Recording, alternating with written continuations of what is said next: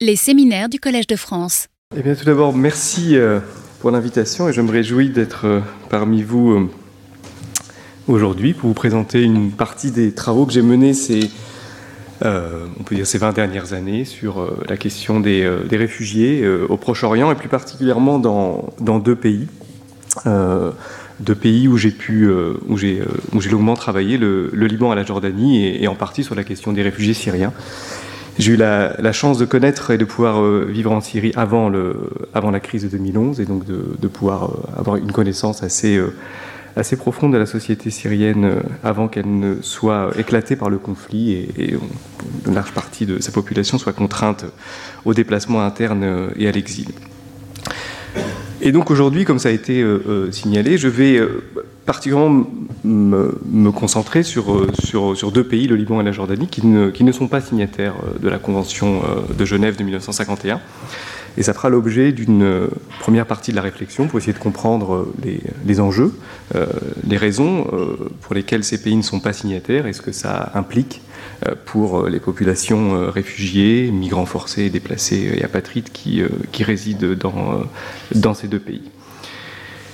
Mais euh, tout d'abord, je vais faire un petit, euh, rappel, peut-être d'un, partir d'un, paradoxe euh, qui, a guidé une partie de, de ma réflexion dans la région. c'est que le Liban et la Jordanie sont des pays qui aujourd'hui accueillent probablement le plus grand nombre de réfugiés par rapport à leur population. Hein, on a plus d'un million et demi de réfugiés probablement au Liban. Euh, pour une population qui est aussi entre 4 millions et, 6 millions. Hein. C'est une population qui est estimée. Tous les chiffres dans la région sont toujours soumis à caution, donc il ne faut pas s'attacher. Ce sont les ordres de grandeur hein, qui, sont, qui est important de, de, retenir. Donc on a près d'un quart de la population euh, qui est composée de, de migrants forcés, euh, ce qui est tout à fait considérable. Et la Jordanie également compte pour près de la moitié de sa population est d'origine palestinienne, et puis accueille euh, depuis très longtemps également des réfugiés euh, syriens, irakiens, yéménites, euh, somaliens, soudanais, et ainsi de suite. Donc on est sur des proportions tout à fait importantes. Hein. Entre le quart et la moitié de la population sont des réfugiés, et ces pays n'ont pas de dispositif d'asile particulier. Hein. Ils n'ont pas de comme en France, d'organismes qui, qui, sont en charge de traiter de ces questions. L'autre dimension qui est tout à fait, euh, qui peut être euh, considérée également comme un, comme un paradoxe, euh, c'est le fait que ces deux pays accueillent des réfugiés, mais depuis très longtemps. nous ne sommes pas du tout dans les temporalités courtes, mais depuis la fin du, du 19e siècle et le début du 20e siècle, ils accueillent de très nombreuses populations réfugiées, que ce soit des populations tcherkesses, originaires du Caucase, aux confins des empires ottomans et russes de l'époque, euh, qui se sont installés, qui ont entre autres contribué à la fondation de la, capitale jordanienne. Amman a été fondée euh, par des populations tcherkesses et aujourd'hui encore, c'est une communauté qui euh, joue un rôle central auprès de la royauté. Et puis ensuite, avec la, fin de, l'Empire ottoman, l'avènement de la jeune République turque, les déplacements suite au génocide arménien et assyro-chaldéen au début du XXe siècle, on a donc la dispersion de très nombreux Arméniens assyro-chaldéens qui viennent s'installer dans ces pays. Et euh, les premiers camps de réfugiés, euh, en tant que tels, euh, sont nés à cette époque. Et quand on intègre cette dimension historique dans la réflexion, on se rend compte que, par exemple, certains camps de réfugiés palestiniens au sud Liban ont été créés par les Français en 1937 pour accueillir des réfugiés arméniens, sont devenus en 1948 des camps de réfugiés pour les Palestiniens et aujourd'hui accueillent des populations syriennes. Et donc on a presque presque un siècle, 90 hein, ans euh, d'exil, 90 euh, euh, ans de, camps de réfugiés qui sont matérialisés dans ces pays. donc ce sont des espaces tout à fait singuliers sur lesquels j'ai pu longuement, travailler. Alors, euh, évidemment, quand on, enfin, a dit ça, qu'on a fait ce rappel historique un peu rapide euh, euh, sur les enjeux que peuvent représenter la présence de ces groupes réfugiés, on est toujours assez étonné du fait que ces pays n'aient pas de dispositif d'asile et ne soient pas signataires, soient pas signataires de la Convention. Alors, pour revenir à cette, euh, pour tenter de, trouver une, généalogie de, ces, de, l'asile hein, dans ces deux pays, euh, euh, il faut revenir à, un événement fondateur qui a eu lieu un petit peu avant la, naissance de la Convention en 1951. C'est l'exil des Palestiniens en 1948, hein, qu'on peut considérer comme une sorte finalement de matrice à partir de laquelle la question de l'asile a été conçue et a été pensée dans ces deux pays. Euh, ce qui donne naissance également à une spécificité tout à fait singulière, puisque c'est la seule région euh, au monde euh, où cela existe. Il, y a deux agences de l'ONU qui s'occupent de réfugiés. D'un côté, l'UNRWA, donc l'Agence des Nations Unies pour les réfugiés de Palestine, hein, qui est née en 1949, un an après la création de l'État d'Israël et l'exil forcé des Palestiniens de 1948, et le Haut Commissariat aux réfugiés, qui est né, lui, suite à la Convention. Donc on a deux agences de, l'ONU, deux agences qui traitent euh, euh, des réfugiés, avec deux mandats euh, qui sont légèrement différents. Hein. L'UNRWA, qui s'occupe des réfugiés palestiniens, a plutôt un mandat de service et d'assistance des réfugiés, on verra pourquoi, et le Haut Commissariat aux réfugiés, qui évidemment dans la dimension de la protection des réfugiés est tout à fait, est tout à fait central, même si évidemment le, le principe de l'assistance est tout à fait important. Alors revenons à 1948, hein, pour essayer de comprendre euh, cette matrice, la façon dont euh, l'asile a été conçu euh, dans ces deux pays. on a en 1948 la création, en mai 1948, de l'État d'Israël, et qui, a eu pour corollaire un, exode palestinien extrêmement massif, hein, puisque si on reprend le territoire de ce qui a été Israël jusqu'en 1967, hein, donc il y a les territoires qu'on dit de 1949, euh, on a près de 90% de la population palestinienne qui a été contrainte au Donc on est sur un exode extrêmement massif hein, de plusieurs centaines de milliers de personnes. On estime à peu près à 750 000 euh, Palestiniens qui ont dû quitter leur territoire sur, sur 900 000. Donc c'est un exode qui est tout à fait massif à l'époque et donc il se disperse dans les différents pays voisins. La question palestinienne, euh, euh, évidemment, est antérieure à la Convention. Hein. On est entre la Seconde Guerre mondiale et la période où la Convention a été, euh, a été, mise en place en 1951. Et donc, évidemment, quand le problème palestinien naît, il n'y a pas d'instrument à l'époque. la Convention n'existant pas, ils ne peuvent évidemment pas relever de la Convention de, la convention de, de Genève. C'est là première raison et une des raisons principales pour lesquelles les Palestiniens euh, disposent d'une agence, euh, disposent d'une agence euh, spécifique. Mais évidemment, quand la Convention a été, discutée en 1951, la question s'est posée de l'intégration ou non, a posteriori, de la population palestinienne au régime, au nouveau régime général qui a été créé outre le fait que ce régime a été créé euh, euh, pour les réfugiés en Europe, on avait donc des limitations géographiques et temporelles dans la Convention de 1951, et, donc les, Palestiniens de facto étaient en dehors du champ d'application de la Convention telle qu'elle a été produite en 1951, euh, s'est posée une question beaucoup plus profonde, et, c'est là où on va en arriver à cette question de la généalogie et de la matrice, c'est que l'acception de la notion de réfugié euh, était totalement différente du point de vue des États arabes que celui des États européens qui ont été à l'origine de la Convention de 1951. Et c'est là où je vais peut-être m'attarder un tout petit peu sur cette question de l'approche qui va vous le verrez, euh, euh, fortement conditionner la façon dont l'asile s'est construit dans des périodes beaucoup plus récentes. Du point de vue palestinien, et du point de vue des États arabes qui ont accueilli les réfugiés en 1948, la question des réfugiés, elle n'est pas d'ordre juridique, elle n'est pas d'ordre de protection, euh, elle n'est pas là pour régler une anomalie juridique, c'est-à-dire donner à une population apatride euh, euh, un statut, une protection, mais elle relève d'une conception purement politique.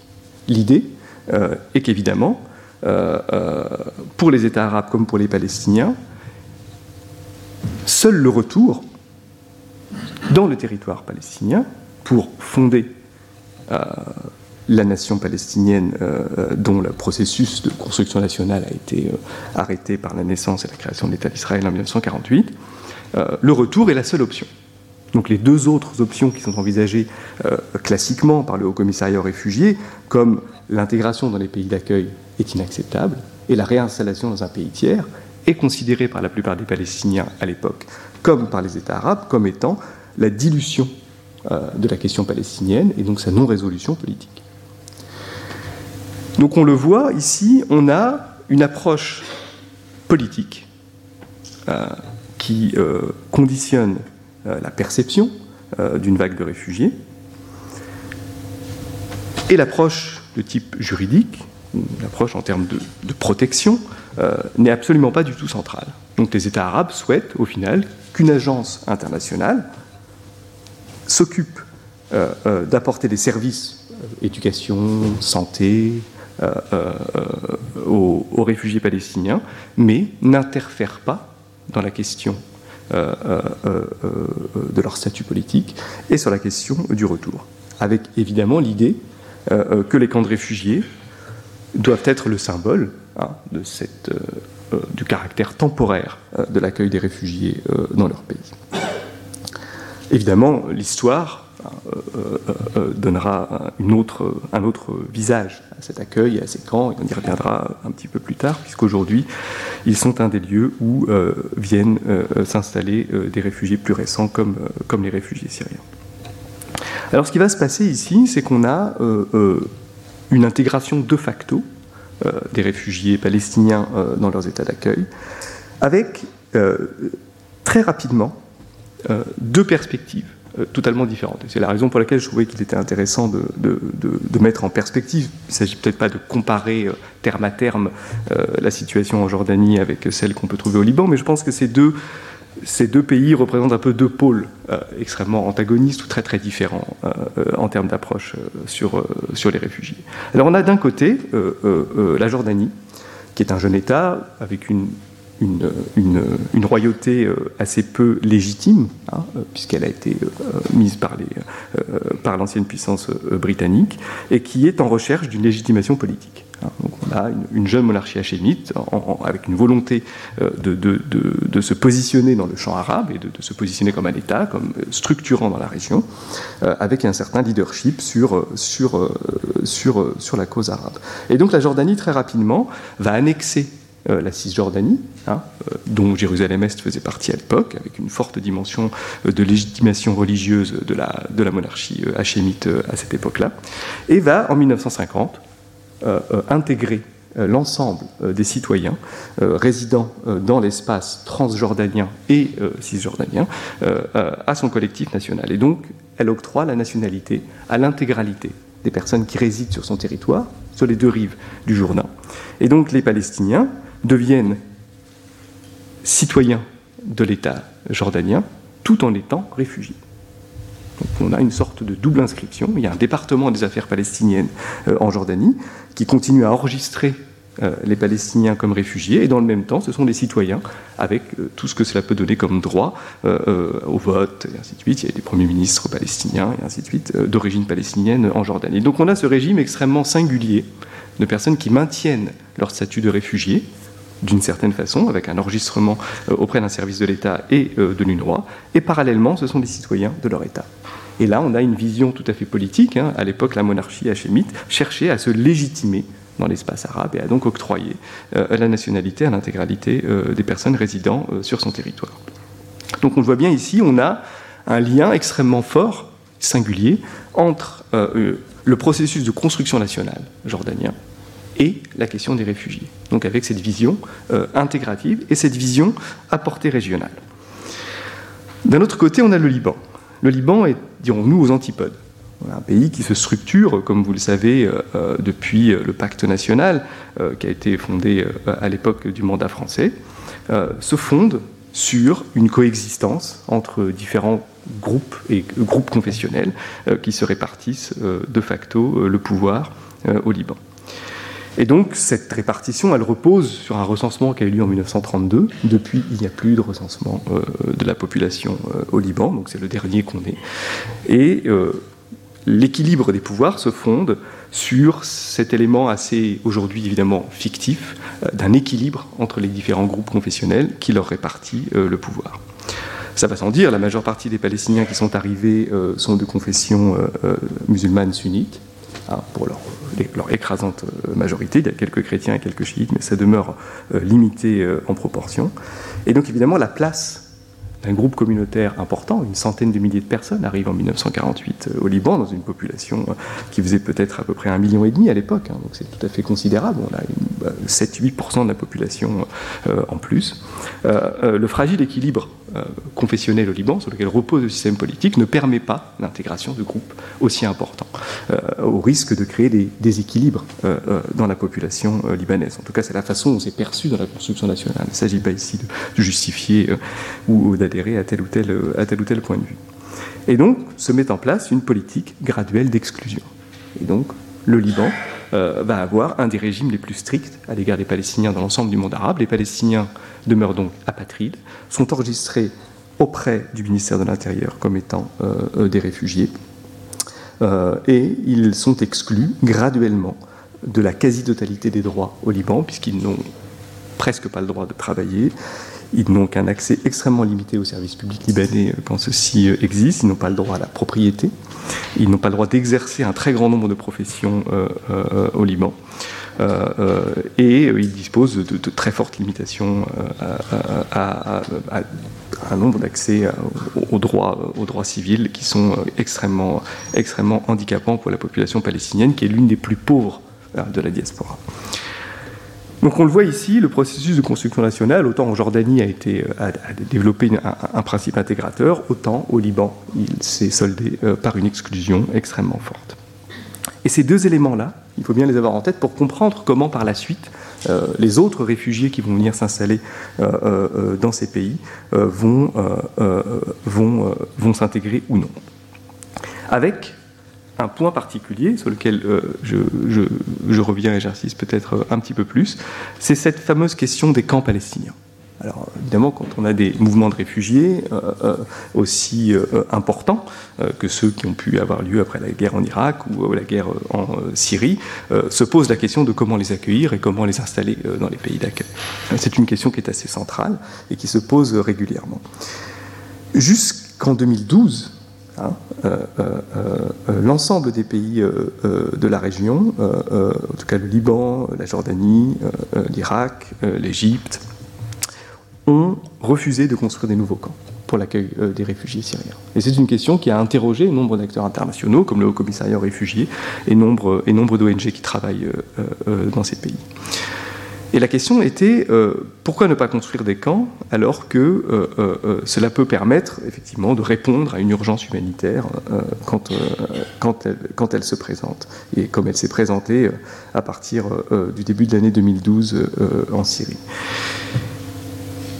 Eh bien, dans la perception de la plupart des États arabes, encore une fois, c'est la matrice palestinienne qui fonctionne. Si on construit un camp, 75 ans après, ces camps seront toujours là. Ce seront des poches de pauvreté, ce seront une installation durable de ces populations.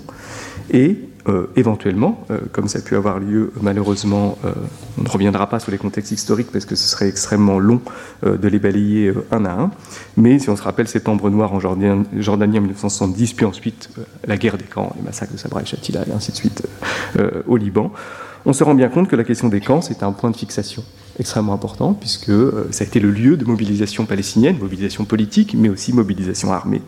Et ce sont des lieux qui ont été des espaces dans lesquels euh, les pays se sont sentis euh, privés d'une partie de leur souveraineté, et qui ont été des lieux de déstabilisation et éventuellement euh, euh, euh, participation à des, à des, conflits. Encore une fois, il ne s'agit pas ici de revenir sur les causes et, sur, la, complexité de, ces moments historiques, hein, évidemment, sur lesquels on pourrait, on disserter pendant, pendant, très, pendant très longtemps, mais il faut bien s'imaginer que la question, elle est perçue comme ça. Le camp au Proche-Orient, c'est considéré comme étant un camp palestinien. Un camp palestinien, c'est un lieu de pauvreté, un lieu euh, qui résiste euh, euh, au pouvoir et un lieu qui s'inscrit dans la durée. Et donc la création d'un camp, quand la, crise syrienne est arrivée, les autorités libanaises ont immédiatement mis le veto sur la création d'un quelconque camp officiel, craignant d'un côté que, que, cela inscrive les Syriens de façon pérenne euh, dans le paysage euh, euh, social libanais, mais aussi que cela puisse servir de lieu de déstabilisation et éventuellement de réarmement de certaines milices syriennes qui auraient pu mener, comme l'ont fait les Palestiniens à l'époque, s'armer et mener des, des, opérations militaires dans leur pays, dans leur pays d'origine. Donc, pour résumer, un réfugié au Proche-Orient, c'est avant tout un Palestinien, c'est la figure.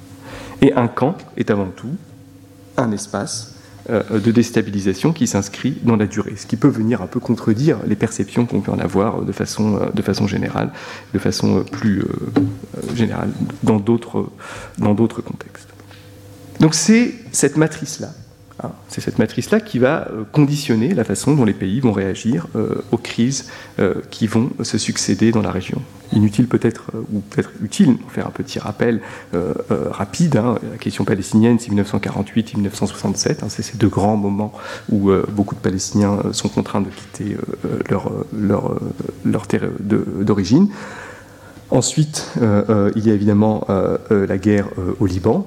énormément de Libanais vont partir, mais finalement assez peu vont s'inscrire dans la région, mais vont plutôt partir vers des contrées beaucoup plus lointaines le conflit euh, irakien, dans ses multiples, les conflits en Irak, euh, avec ses multiples dimensions, avec la question kurde évidemment qui est tout à fait, euh, tout à fait centrale et qui, et qui perdure à travers les âges, et puis la guerre Iran-Irak, les deux invasions et occupations américaines et internationales, 1990 et puis, et puis 2003, la guerre en Syrie, la guerre au Yémen, évidemment tous ces mouvements-là euh, vont venir euh, euh, toucher d'une façon ou d'une autre des pays comme la Jordanie et comme, le Liban. Alors, comment s'inscrit cette question, des réfugiés plus contemporains dans, deux pays comme le Liban et comme la Jordanie? Je vais commencer peut-être par donner ce qui singularise ou ce qui unifie hein, euh, la réponse, euh, la réponse euh, de, ces deux, de ces deux pays. Ces deux pays ont des relations complexes avec le Haut Commissariat aux réfugiés.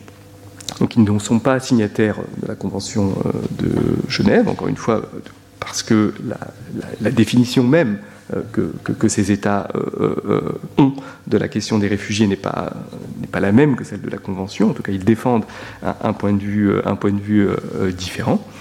ça, c'est le premier point. Et le deuxième point, le Haut Commissariat aux réfugiés, comme il n'existe pas de procédure d'asile dans ces pays-là, le Haut Commissariat aux réfugiés intervient pour finalement se substituer aux États d'accueil et vient travailler dans ces États pour euh, déterminer euh, et donner un statut de demandeur d'asile, qui de facto n'est pas reconnu en tant que tel par les États d'accueil, mais en tout cas le, Haut Commissariat aux réfugiés délivre ce type de document que quelquefois peut s'appeler un certificat de demandeur d'asile, d'autres fois c'est une lettre de protection, tout dépend des, accords qui ont été faits entre le pays et le Haut Commissariat aux réfugiés.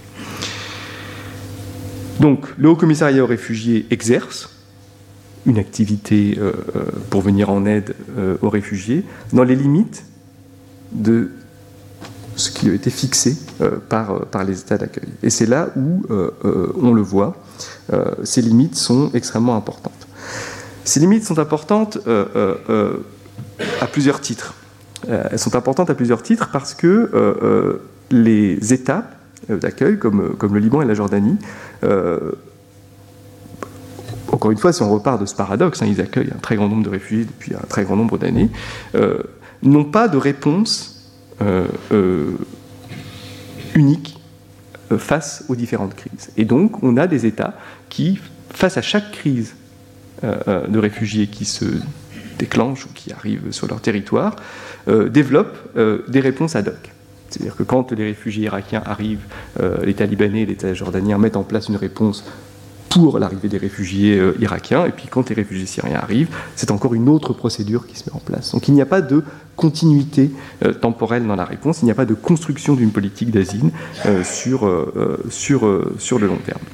Alors si on se focalise sur la question des Syriens, aujourd'hui, on aussi, les, deux, pays ont eu à peu près, dans un premier temps, hein, une, modalité euh, d'accueil similaire. C'est-à-dire que au début de la crise en 2011, il existe, avec des différences, des formes de libre circulation entre les trois États de la région, c'est-à-dire que les ressortissants syriens peuvent entrer au Liban. Il y a eu des accords qui ont été signés après la guerre civile en 1991 entre, entre la Syrie et le Liban, puis des accords qui ont été signés avec la Jordanie. Et globalement, les citoyens syriens peuvent franchir la frontière et entrer en Jordanie et au Liban librement, sans avoir besoin de visa ni rien. Donc, au début de la crise, libre circulation, les frontières sont ouvertes, les deux pays accueillent de façon importante les réfugiés, sachant que la plupart des réfugiés vont arriver entre 2012, 2013 et 2014. C'est le début de la crise euh, où on a des mouvements très très importants euh, des réfugiés. Et puis, euh, à partir de 2014 et 2015, pour des raisons sur lesquelles je vais revenir rapidement, les pays commencent à graduellement fermer leurs frontières. Ils commencent à graduellement fermer leurs frontières pour, pour plusieurs raisons. La première raison, c'est le nombre de réfugiés extrêmement important Hein. Le Liban, euh, en 2015, euh, accueille plus d'un million de réfugiés euh, syriens enregistrés auprès du Haut Commissariat aux réfugiés. Là, ce sont les statistiques d'enregistrement du Haut Commissariat, donc ils sont relativement, relativement fiables. et ce chiffre du million inquiète les autorités. Euh, euh, très fortement dans un contexte où vous savez que le Liban traverse un nombre de crises économiques, politiques, sécuritaires euh, de façon, relativement régulière malheureusement. Et donc ce chiffre inquiète beaucoup les autorités.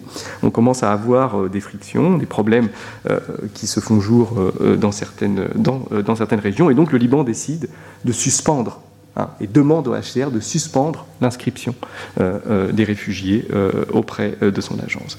Évidemment, cela ne va pas arrêter le flux de réfugiés, puisque ces réfugiés quittent, un, fuient, fuient, un conflit mais ils ne sont plus enregistrés auprès du commissariat aux réfugiés, ils arrivent avec un statut subsidiaire. La plupart franchissent la frontière de façon illégale et s'installent de façon illégale au Liban. Donc en 2015, le Liban décide de radicalement changer sa politique et d'instaurer une politique de visa, et donc euh, impose un strict contrôle de sa frontière euh, pour empêcher l'arrivée euh, de nouveaux réfugiés syriens sur son sol. Évidemment, cela va fortement limiter les entrées, mais ça ne va pas les tarir, puisque les modalités de franchissement de la frontière illégaux sont, sont extrêmement importantes.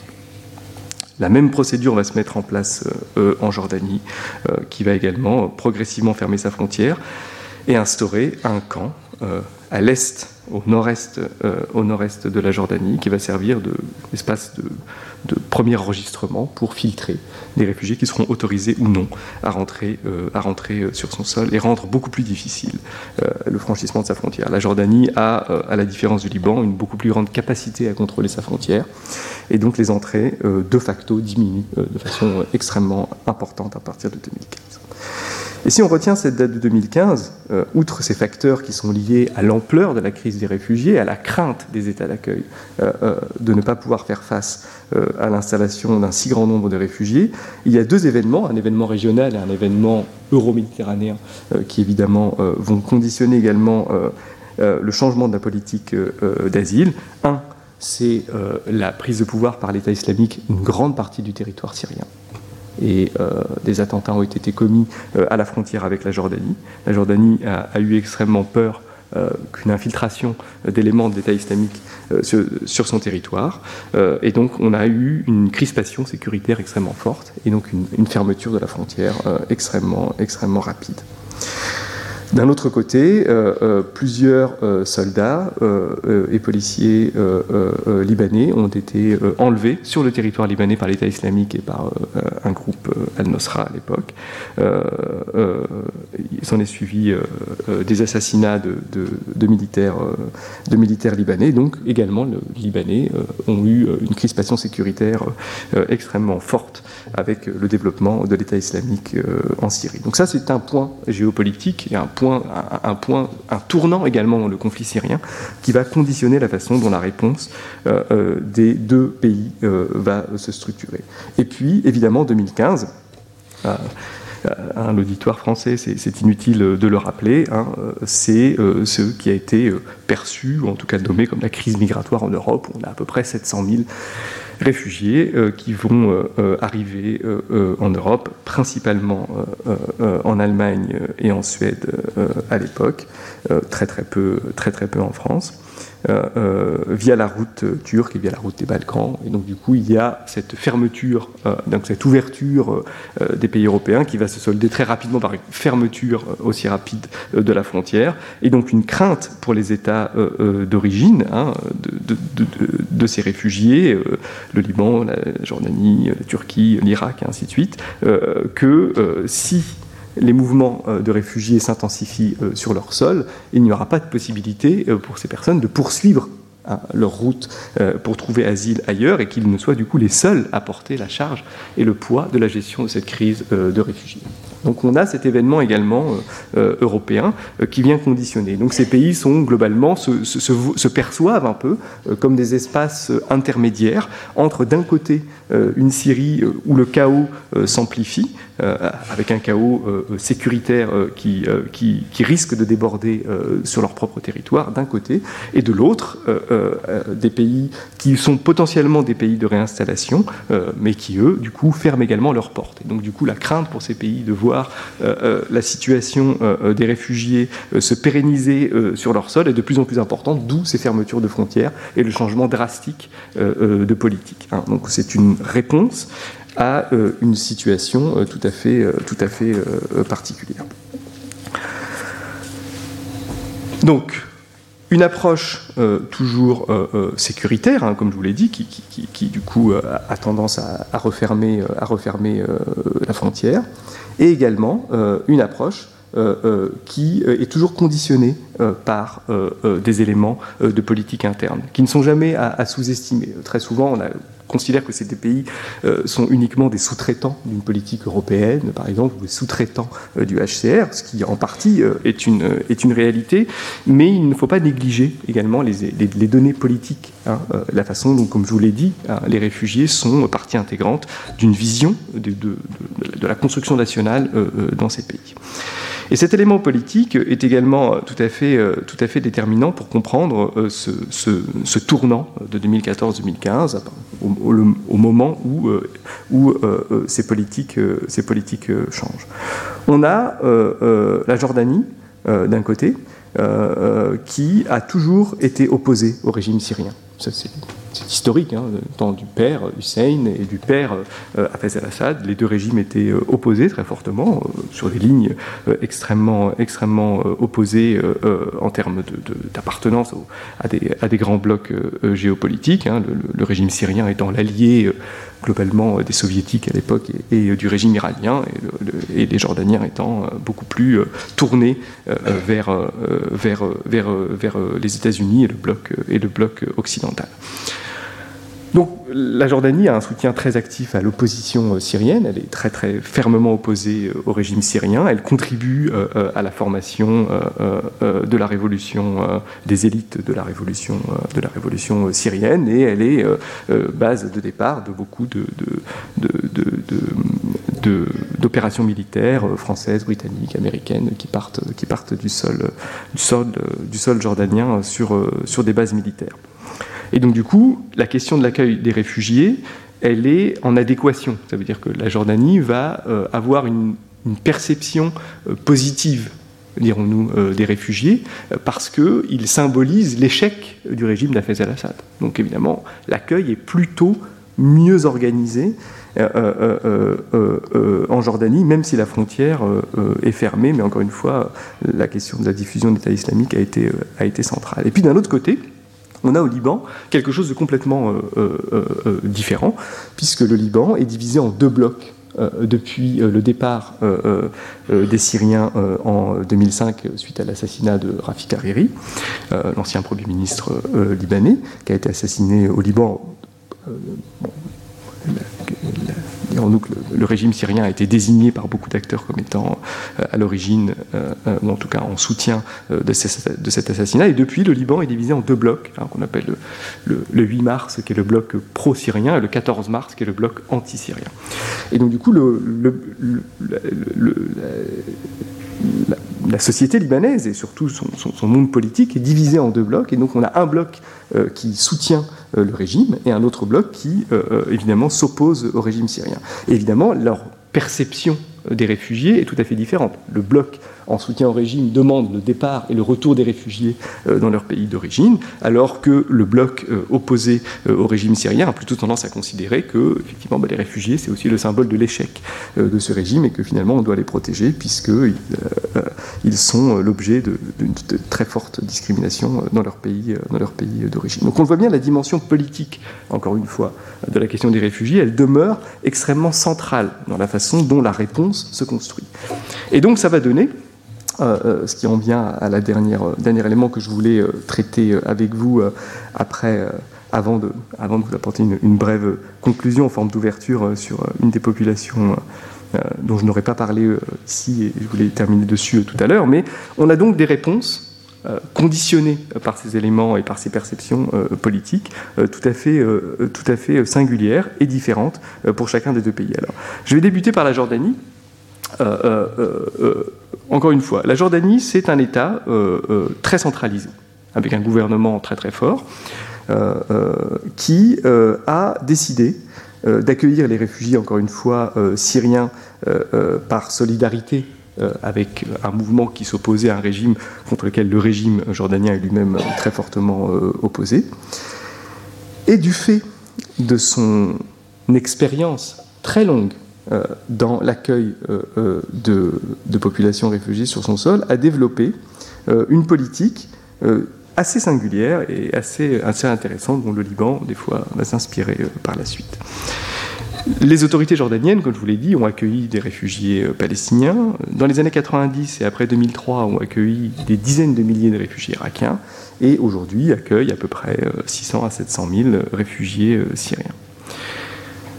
La Jordanie a décidé, dans, sa, dans, sa, dans, la construction de sa réponse à ces mouvements de réfugiés, de s'en saisir au final comme une sorte de rente, de rente humanitaire.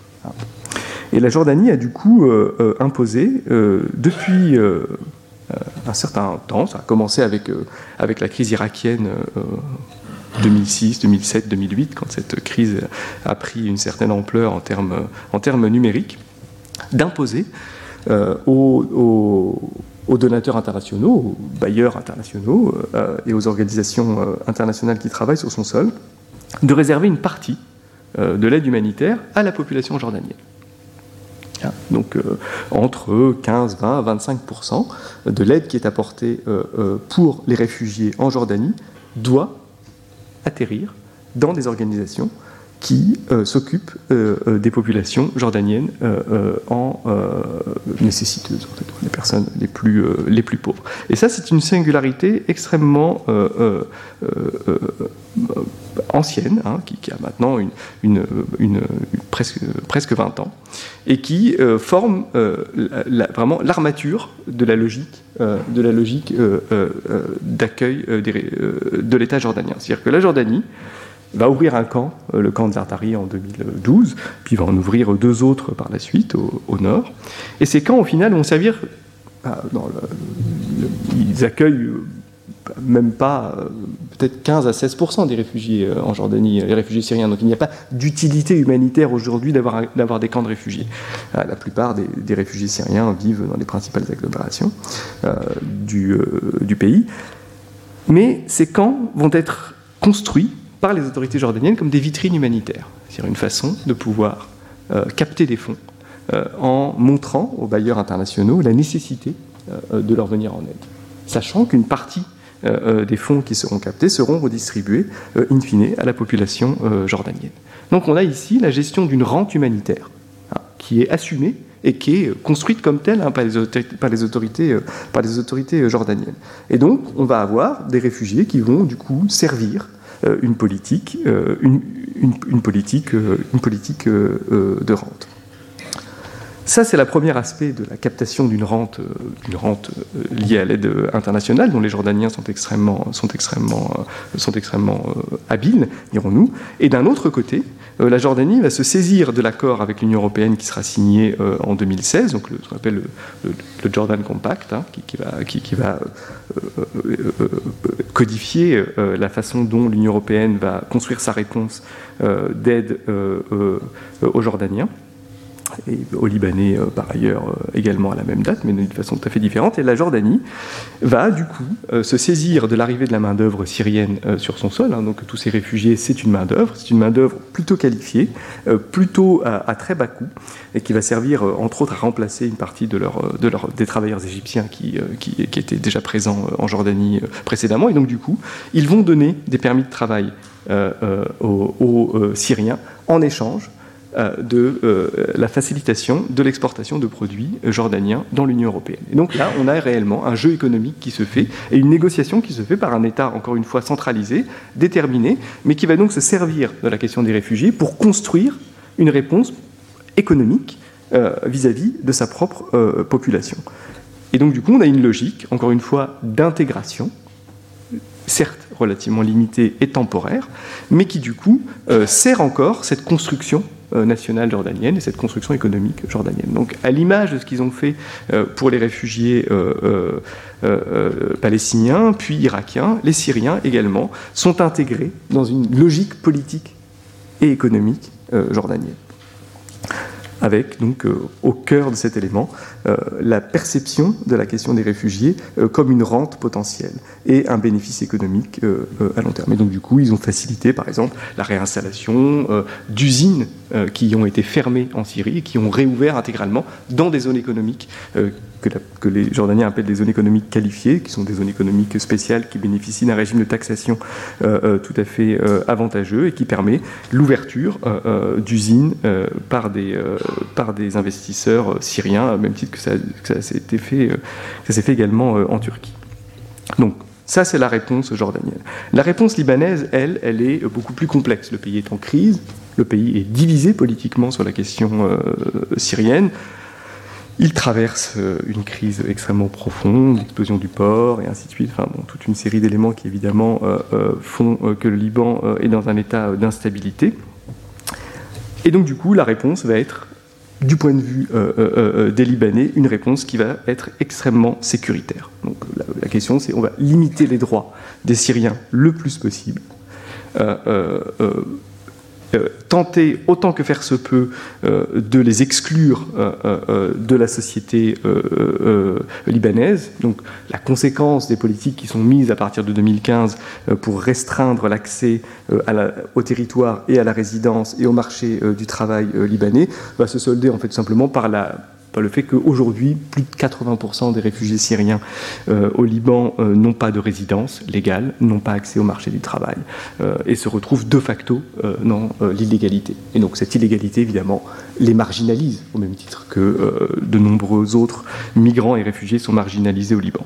Donc on a ici quelque chose qui est finalement extrêmement similaire à la situation palestinienne, c'est-à-dire que globalement, les réfugiés syriens graduellement sont exclus euh, euh, de la société euh, libanaise et s'inscrivent du coup dans des logiques d'illégalité, de pauvreté. Donc on a 80% qui n'ont plus de carte de résidence, on a près de 90% des réfugiés qui vivent sous le seuil de pauvreté aujourd'hui au Liban et ainsi de suite. Donc on pourrait encore faire un, panorama de ces chiffres, mais je n'aurais pas vraiment le, temps de le faire. Et puis parallèlement, pour mettre la pression sur le commissariat aux réfugiés et pour mettre la pression sur les bailleurs de fonds internationaux, le Liban, à façon régulière, et c'est arrivé en octobre dernier de façon extrêmement médiatisée, euh, euh, pousse et invite euh, les réfugiés au retour volontaire euh, dans leur pays d'origine. Donc on a euh, régulièrement, c'est arrivé en 2016, c'est arrivé en octobre dernier au Liban, on a une, à force, grand fort de caméras, de médias et ainsi de suite, des camions qui renvoient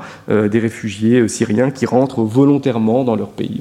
tout ça, c'est extrêmement médiatisé, mais cela ne, ne concerne qu'un nombre très très limité, c'est quelques milliers de réfugiés à chaque fois qui rentrent. Le Haut Commissariat aux réfugiés s'oppose évidemment au retour euh, et refuse euh, d'accompagner ces retours. Euh, pour une raison bien simple, ils ne sont pas en mesure d'assurer qu'une fois la frontière franchie, la sécurité et la protection des réfugiés soient assurées dans leur pays, dans leur pays d'origine. Donc on a ici une polarisation très très forte. Euh, euh, de la situation au Liban, avec une mise à l'index euh, des réfugiés syriens par une large partie de la classe politique libanaise et une partie de la population également, avec des, des, formes de stigmatisation et donc une, mise à l'écart de la population syrienne, d'une mise à l'écart de la population syrienne au Liban. Donc on voit bien que ces deux pays ont pris finalement des trajectoires très très différentes qui sont intrinsèquement liées au final à des questions sécuritaires et des questions politiques, beaucoup plus que d'autres facteurs. C'est ça qui me semble être très important pour comprendre la réponse de ces pays. Alors je vais rapidement conclure pour ne pas trop dépasser mon temps de, mon temps de, mon temps de parole. Quelques, quelques éléments. Alors, peut-être que le panorama que j'ai fait est un panorama que, que je n'ai pas voulu faire uniquement à charge. Hein. encore une fois, il faut bien, il faut toujours avoir en tête que, et ça c'est quelque chose que je trouve euh, extrêmement important à avoir en tête quand on, quand on traite des pays euh, de la région. Euh, quand on se base sous l'angle du droit, sous l'angle de la protection telle qu'elle est conçue hein, par le Haut Commissariat aux réfugiés, telle qu'elle est conçue par un certain nombre de nos États en Europe, évidemment, ni le Liban ni la Jordanie n'offrent des garanties que l'on pourrait qualifier euh, en accord avec les standards internationaux euh, euh, de protection que peuvent apporter la Convention de Genève. Mais cela ne doit pas faire oublier que par ailleurs, ces pays accueillent ces réfugiés sur leur sol, à la différence de nombre de pays européens. Et donc, en quelque sorte, à cette conception d'une forme d'asile euh, basé euh, sur des droits, euh, ces pays offrent ce que l'on pourrait qualifier un asile territorial. Hein. Ça veut dire que, au final, quoi qu'on puisse en dire, et quel que soit ce qu'on puisse penser des politiques qui sont mises en place par ces deux pays, plusieurs millions de Syriens ont trouvé refuge et ont pu fuir un conflit et trouver en tout cas la sécurité dans les pays voisins. Hein. Et jusqu'à présent, on n'a pas eu euh, de retour massif euh, involontaire de réfugiés syriens, ni euh, depuis le Liban, ni depuis la Jordanie. Il y a eu des retours involontaires, forcés, mais on peut encore euh, les compter, on peut, voilà, plusieurs organisations humanitaires comme Human Rights Watch ont fait fait plusieurs rapports dessus. Cela existe, c'est pas, c'est pas à nier, mais de facto, ça n'est pas quelque chose de généralisé. Donc l'asile sous forme territoriale, hein, qui est une des formes historiques euh, de l'asile, euh, existe dans ces pays. Et, si ces pays avaient fermé leurs frontières beaucoup plus tôt, je pense que de très nombreux Syriens auraient dû, auraient subi les conséquences du conflit dans leur pays de façon beaucoup plus beaucoup plus forte. Donc euh, il faut toujours balancer ces visions quelquefois négatives, évidemment, que l'on peut avoir euh, euh, des politiques avec une lecture qui serait, dirons-nous, empreinte du filtre de la Convention, et concevoir que l'asile territorial est aussi une forme d'asile, et qu'il répond, en tout cas dans des urgences humanitaires, à, une certaine forme de protection des populations qui en ont besoin.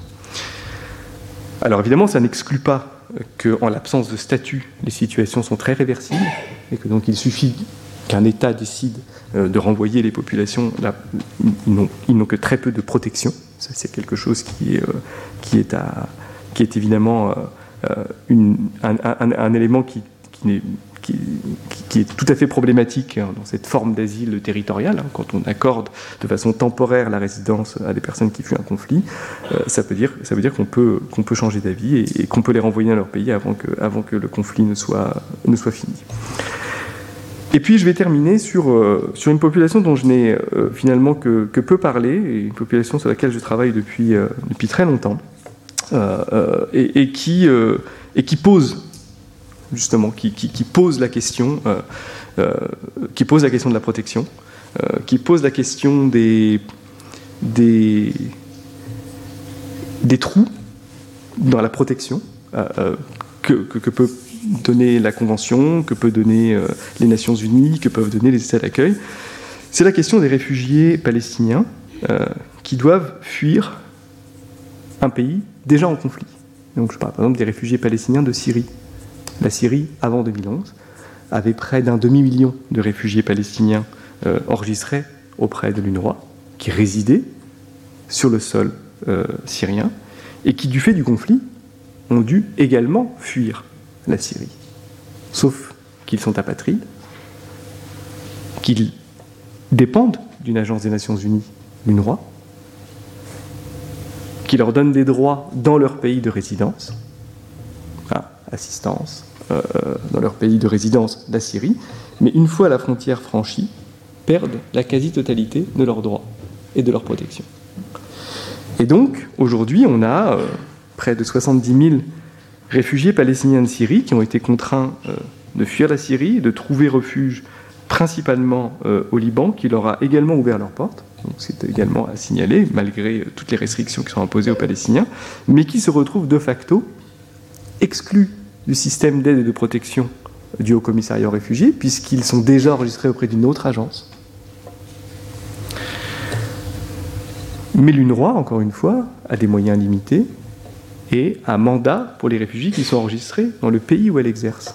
Et donc les réfugiés syriens qui arrivent, les réfugiés palestiniens de Syrie qui arrivent au Liban, ne bénéficient que d'une aide extrêmement limitée. Ils sont apatrides, ils n'ont pas d'État pour les protéger. L'organisation internationale qui, alors, qui, qui s'occupe d'eux, qui leur apporte de l'assistance, n'a que des moyens limités lorsqu'ils franchissent une frontière internationale. Et donc, ils se retrouvent de facto du statut de réfugiés protégés dans leur pays de premier accueil au statut d'illégaux euh, euh, dans le pays, euh, dans leur pays de second accueil, donc là particulièrement le Liban. Évidemment, comme ils ne sont pas syriens, ils ne répondent à aucun des critères des États d'accueil, donc ils ne sont pas soumis au même régime, donc ils n'ont pas les mêmes droits à la résidence, ils n'ont pas les mêmes droits d'accès à l'éducation, ils n'ont pas les mêmes droits d'accès à la santé, ils n'ont pas les mêmes droits d'accès au système d'assistance, euh, euh, par exemple aide alimentaire et ainsi de suite. Euh, ils sont exclus de l'intégralité de ces systèmes-là. Et donc du coup se pose la question, qui s'était déjà posée en 2003 avec la chute du régime de Saddam Hussein, où il y avait des réfugiés palestiniens qui se sont retrouvés littéralement à l'époque euh, dans une situation qui était kafkalienne, euh, bloquée dans un camp, dans un no man's land entre l'Irak et la Syrie. L'Irak ne voulant pas récupérer ces personnes qui avaient fui, et la Syrie ne voulant pas les laisser rentrer, disant que la question des Palestiniens n'était pas de leur ressort, mais euh, du ressort de la communauté internationale et du ressort des négociations israélo-palestiniennes, et que ça ne les regardait pas. Et donc on a eu plusieurs milliers de Palestiniens d'Irak qui avaient trouvé refuge en 1948 en Irak, qui se sont retrouvés dans ce no man's land. Et ni l'UNRWA, ni le HCR n'avaient mandat pour intervenir. Euh, voilà. Donc je voulais conclure sur cette, euh, sur cette note pour dire que on a toujours, dans tous ces systèmes de protection, il y a toujours en fait des groupes euh, qui, du fait de leur histoire particulière, pour des questions souvent politiques, euh, et pour des questions de, déploiement des différents instruments juridiques euh, de protection et d'assistance, euh, ne rentrent dans aucune des catégories et se retrouvent de facto marginalisés et de facto sans aucune, sans aucune protection. Et je dirais du coup que c'est un peu la, quintessence de, ce que peut représenter des difficultés que traversent aujourd'hui les populations réfugiées au Proche-Orient. Et je vous remercie. Retrouvez tous les contenus du Collège de France sur www.colège-2-france.fr.